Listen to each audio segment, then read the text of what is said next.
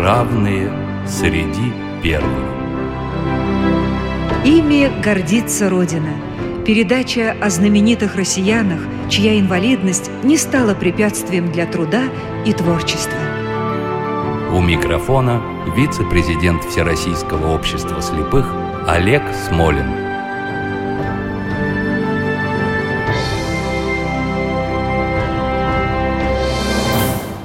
Здравствуйте. Нашу программу «Равные среди первых» для себя мы именуем с подзаголовком «Имена России». Но среди наших героев есть люди, имена которых знакомы, знамениты не только в России, но и во всем мире. Я бы так сказал, люди Вселенной. И один из них, безусловно, наш сегодняшний герой Константин Эдуардович Циолковский. Поэтому я хочу начать программу со знаменитой прелюдии, хоральной прелюдии фа минор Иоганна Себастьяна Баха, которая с легкой руки Андрея Тарковского стала символом человека во Вселенной.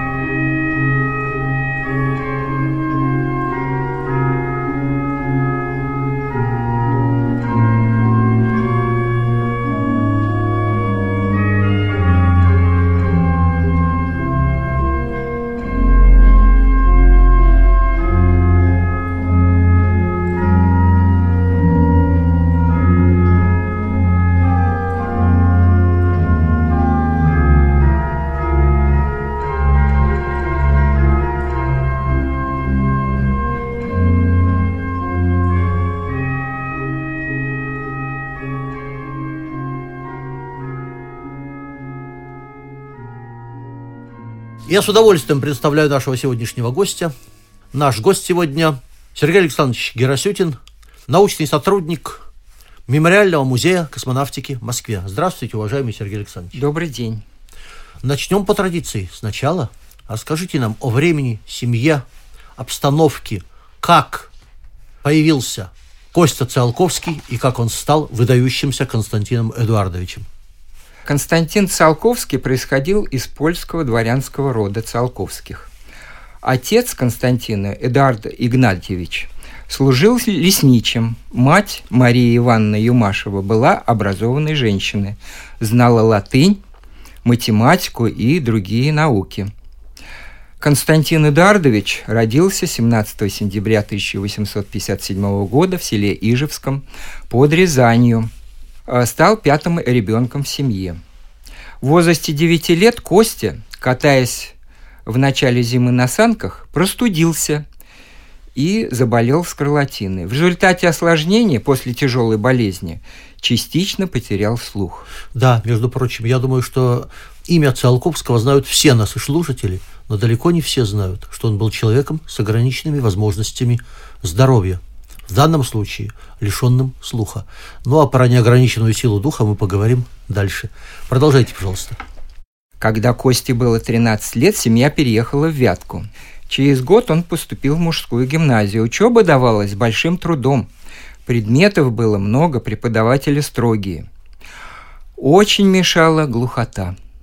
Учителей совершенно не слышал и слышал одни неясные звуки, писал он том же году пришло печальное известие из Петербурга. Умер старший брат Дмитрий. Вскоре неожиданно скончалась горячо любимая мать. Горе придавило осиротевшего мальчика.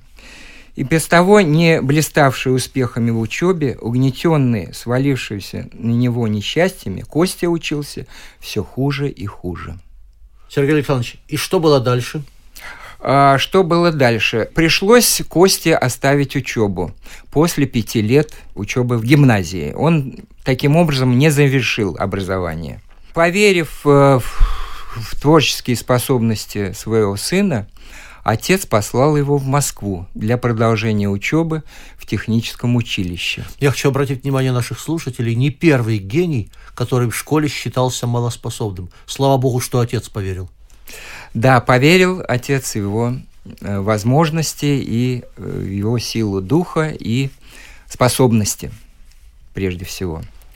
Потому что с раннего возраста он проявлял и творческие способности, и способности к изобретательству, ну, чем там, он занимался всю жизнь. Ну и там, как я понимаю, он за несколько лет освоил курсы физики, математики, геометрии, да, живя... включая дифференциальное интегральное исчисление. Да, живя в Москве три года примерно, э, он штудировал буквально науку, очень многие области знаний, и освоил действительно и весь курс гимназии, и даже первоначальное высшее образование. Таким образом получил. Э, ходил он в Чертковскую библиотеку, потому что она была бесплатной. Э, у него очень было мало денег, и он буквально перебывался с воды на хлеб. В картотеке работал там основоположник э, космической философии Николай Федорович Федоров, с которым юный Циолковский познакомился в эти годы и заболел страстью космосу во владении космическим пространством. Ну, а как он стал учителем? После приезда из Москвы он первое время репетиторствовал, давал уроки, но это было очень сложно, без получения бумажки, как говорится. Вот, поэтому ему пришлось э, экстерном закончить курсы преподавателя математики. Э, в начальных классах. Он сдал экзамены? Да, он сдал экзамены экстерном, как я уже сказал, и э, ему дали такую бумагу, что он может преподавать. И он начал преподавать? Да, с этого времени он преподавал. Причем он преподавал почти всю жизнь. 41 год? 41 год, да. И в 64 я... года только он ушел на пенсию. И я помню, как э, однажды выступая Э, где-то, где его чествовали, уже под занавес жизни, он сказал, что, ну, может быть, не все из моих прогнозов сбудется, а вот то, что я работал учителем, это уже точно моя заслуга. Э, вот, э, вот так вот великий человек оценивал свою педагогическую работу. Да, значит, вот есть в одном из отчетов смотрителя Боровского училища, где он преподавал после того, как ему дали там работу в уездной гимназии, Давайте послушаем строки из этого отчета Ильи Любимого. Уроки Циолковского всегда оставляют весьма приятное впечатление. Его приемы преподавания просты, наглядны и практичны, оживляют и заставляют быть внимательными учеников во все время урока. Вследствие такого преподавания дети без особого труда и сознательно усваивают изучаемый предмет. Готовых правил и теорем учитель никогда не дает детям – а они сами с помощью учителя, посредством решения многих частных вопросов и задач, приходят к той или другой истине, к тому или другому положению. Его уроки, несомненно, увлекательны и полезны. Они приучают смотреть на науку, пригодную к жизни. Ну а сам Константин Эдарович писал, несмотря на глухоту, мне привелось учительство. Большую часть времени мы отдавали решению задач. Это лучше побуждало мозги и самостоятельность. И не так было для детей скучно. Главная цель школы – научить жить, то есть уметь добывать необходимые для жизни э, знания, быть наиболее разумным общественном отношении, быть гражданином. Я тоже э, читал о педагогической работе Константина Эдуардовича, и хочу сказать, что его опыт абсолютно современен. Во-первых, он старался, чтобы детям было интересно – во-вторых, он обращал внимание на практику. В-третьих, он изобрел то, что потом получило название в методике фронтальным опросом. То есть при нем обычно одного ученика вызывали и мучили на протяжении полурока. Он заставлял работать буквально всех – да, да. И дети очень любили его практикоориентированные уроки, где он э, закон всемирного тяготения объяснял э, на примерах, а попробуй, когда прыгнет от потолка, а почему ты опускаешься обратно, да, и так да, далее, да. и так далее. Сам изготавливал какие-то э, самодельные такие э, приборы, и с помощью этих приборов показывал опыты. Также на уроках математики он разрезал листы бумаги на многоугольники, показывал сколько там углов и как это составляет, сколько площадь этих углов. Причем Константин э, Эдуардович был блестящим популяризатором. Он самые сложные вещи умел доводить до детей предельно просто. Вот и доходчиво. По, да. И доходчиво. Вот я по поводу чего всегда говорю авторам учебников и издателям. Учебник должен быть, помимо того, что он содержательный, он должен быть написан так, чтобы ребенку было максимально понятно, предельно простым языком. Вот Константин Эдуардович в этом смысле оставил Да. нам прекрасное наследие. Да, и обладал таким свойством. Да, но параллельно с учительством Константин Циолковский начал свой путь в науке. Давайте поговорим об этом. Да, он оставил яркий след э, в науке, был подлинным энциклопедистом. Э, Во многих областях он написал э, произведения, но основополагающие труды э, Циолковского относятся к ракетодинамике, ракетной технике, аэродинамике, теоретической космонавтике. Да, исследование межпланетных Исследование мировых реактивными- ре- реактивными приборами. приборами вышло в Классика. начале прошлого века, является классикой в области межпланетных сообщений и ракетного движения. Да, хотя сам Циолковский любил говорить, что он не технарь, а мыслитель. Читайте мои философские произведения. Мои, мои философские произведения. Но это уже другая область его Да, работы. э, работ, э, и в области религиоведения, и в космической философии. Над этими областями он работал в последние годы жизни. Он оставил очень много трудов. Э, Кстати, некоторые из них до сих пор еще не вышли. Э, Вот так, да? Да. Э, Сергей Александрович, а что означает фраза Константина Эдуардовича «хочу быть Чеховым в науке»? Это говорит о том, что, во-первых, он много читал. Еще когда они жили в Вятке, он пользовался библиотекой отца. Ну а в Москве он вообще не выходил из библиотеки с утра до, до ночи, как бы засиживался. И всю жизнь вообще он старался читать литературу. Ну и э, в результате он написал больше 300 работ. А Э, можно не только можно научные? перечислить, какие. Некоторые. Некоторые. Некоторые. Свободное пространство, грезы о земле и небе, аэроплан или птицеподобная летательная машина, на Луне, воздушный транспорт, богатство Вселенной, вне Земли, цели звездоплавания, космическая философия.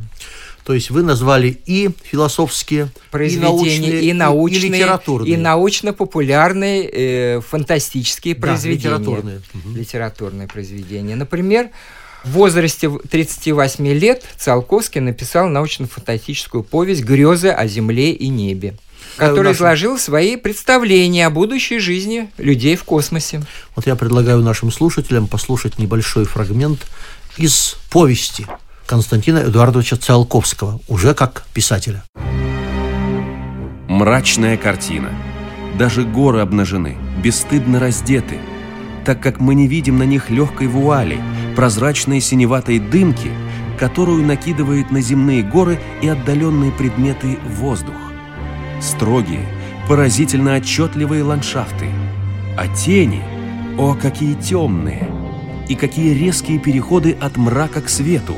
Нет тех мягких переливов, к которым мы так привыкли и которые может дать только атмосфера.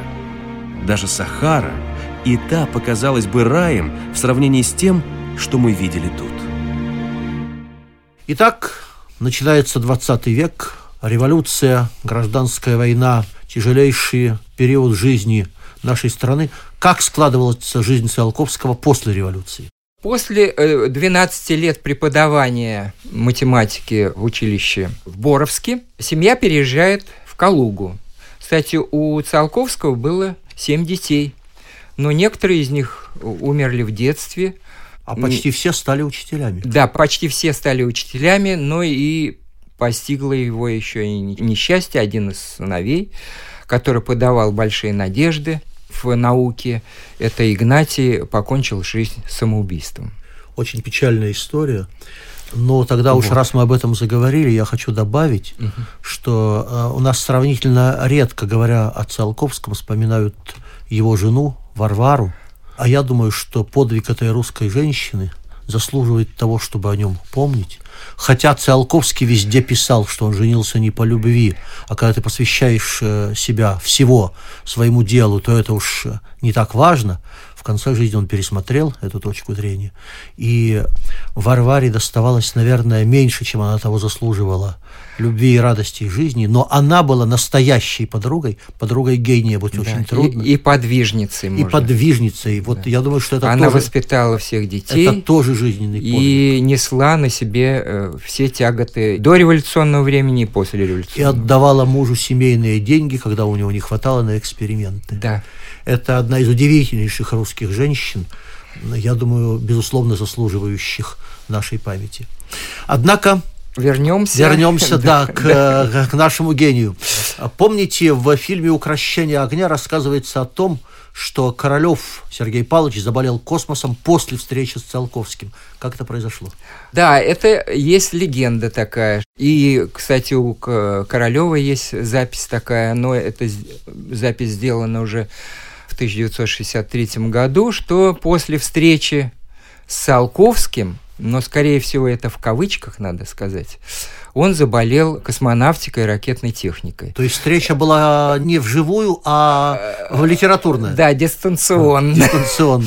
Вот. Дело в том, что эти воспоминания относятся к 1929 году, когда Королёв занимался только планеризмом и вообще не думал даже о реактивном движении, о космонавтике у него не было даже мыслей в это время.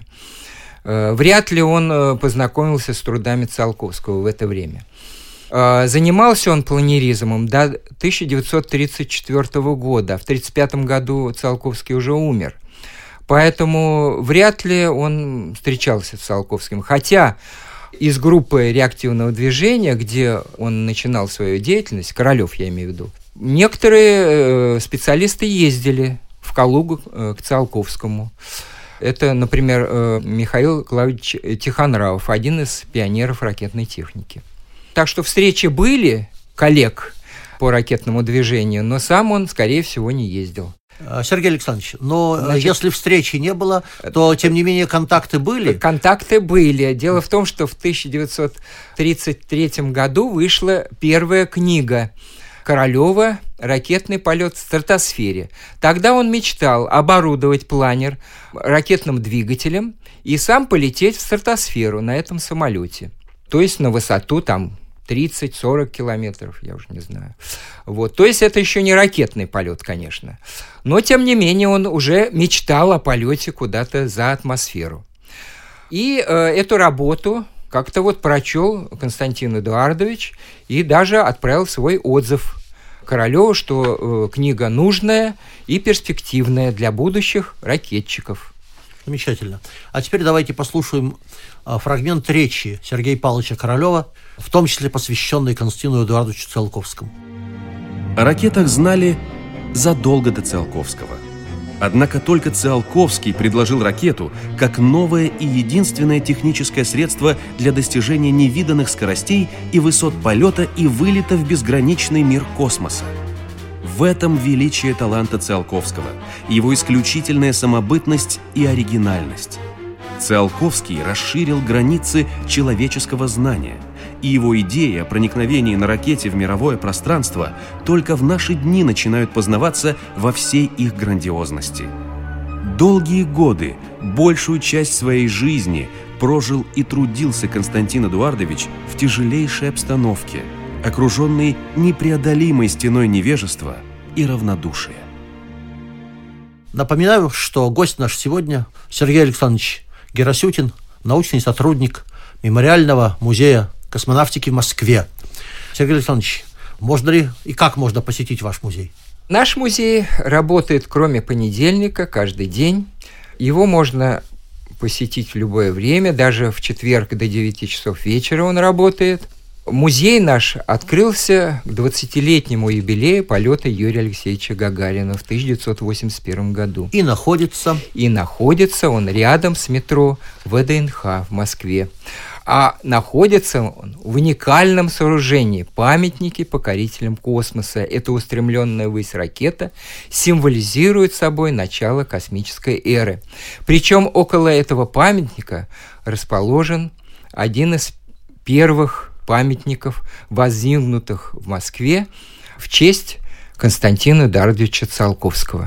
Товарищи родители, москвичи и не москвичи, если вы окажетесь поблизости, очень рекомендуем вместе с детьми посетить этот музей, а вдруг среди ваших детей есть будущие Циолковские, Королевы или Гагарины. А, причем а, один из разделов экспозиции у нас так и посвящен Константину Эдуардовичу. Там у нас инсталляция его мастерской, которую он сам оборудовал на э, веранде своего дома в Калуге. В мастерской он изготавливал аэропланы, тогда только начиналась аэроавиация. И причем один из первых создал воздуходувку, аэродинамическую машину и продувал свои модели в этой машине. А я хочу завершить цитатой из Константина Эдуардовича Циолковского. Он говорил, сначала неизбежно идут мысль, фантазия, сказка. За ними следует научный расчет, и уже в конце концов исполнение венчает мысль. На мой взгляд, так произошло и с самим Циолковским. От фантазии и сказки о бессмертном космическом человеке, состоящем из лучистой энергии, через расчеты покорения межзвездных пространств, космическими ракетами человечество пришло к практическому освоению космоса. И, конечно же, если бы не было Циолковского, не появились бы Королев и Гагарин. И подобно тому, как на пыльных тропинках далеких планет со временем неизбежно появятся следы человека, так и след самого Константина Циолковского, верю, навсегда останется в памяти благодарного человечества. Завершим же мы песней, которая стала гимном российских космонавтов. Заправлены в планшеты космические карты, И штурман уточняет в последний раз маршрут. Давайте-ка, ребята, споемте перед стартом, У нас еще в запасе 14 минут. Я верю, друзья, караваны ракет Помчат нас вперед от звезды до звезды на пыльных тропинках далеких планет Останутся наши следы. На пыльных тропинках далеких планет Останутся наши следы. Когда-нибудь с годами Припомним мы с друзьями, Как по дорогам звездным Вели мы первый путь, как первыми сумели достичь заветной цели и на родную землю со стороны взглянуть. Я верю, друзья, караваны ракет помчат нас вперед от звезды до звезды на пыльных тропинках далеких планет останутся наши следы на пыльных тропинках далеких планет останутся наши следы. Давно нас ожидают далекие планеты, холодные планеты, безмолвные поля. Но ни одна планета не ждет нас так, как эта, Планета дорогая по имени Земля, Я верю, друзья, караваны ракет Помчат нас вперед от звезды до звезды На пыльных тропинках далеких планет Останутся наши следы На пыльных тропинках далеких планет останутся наши следы.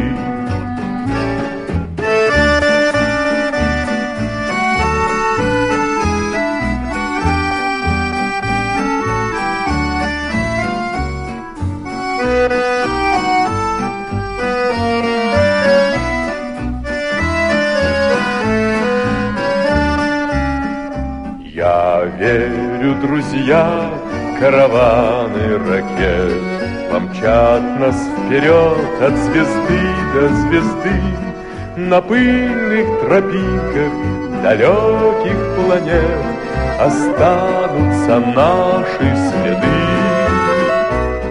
На пыльных тропинках далеких планет останутся наши следы. Программа создана при финансовой поддержке Федерального агентства по печати и массовым коммуникациям.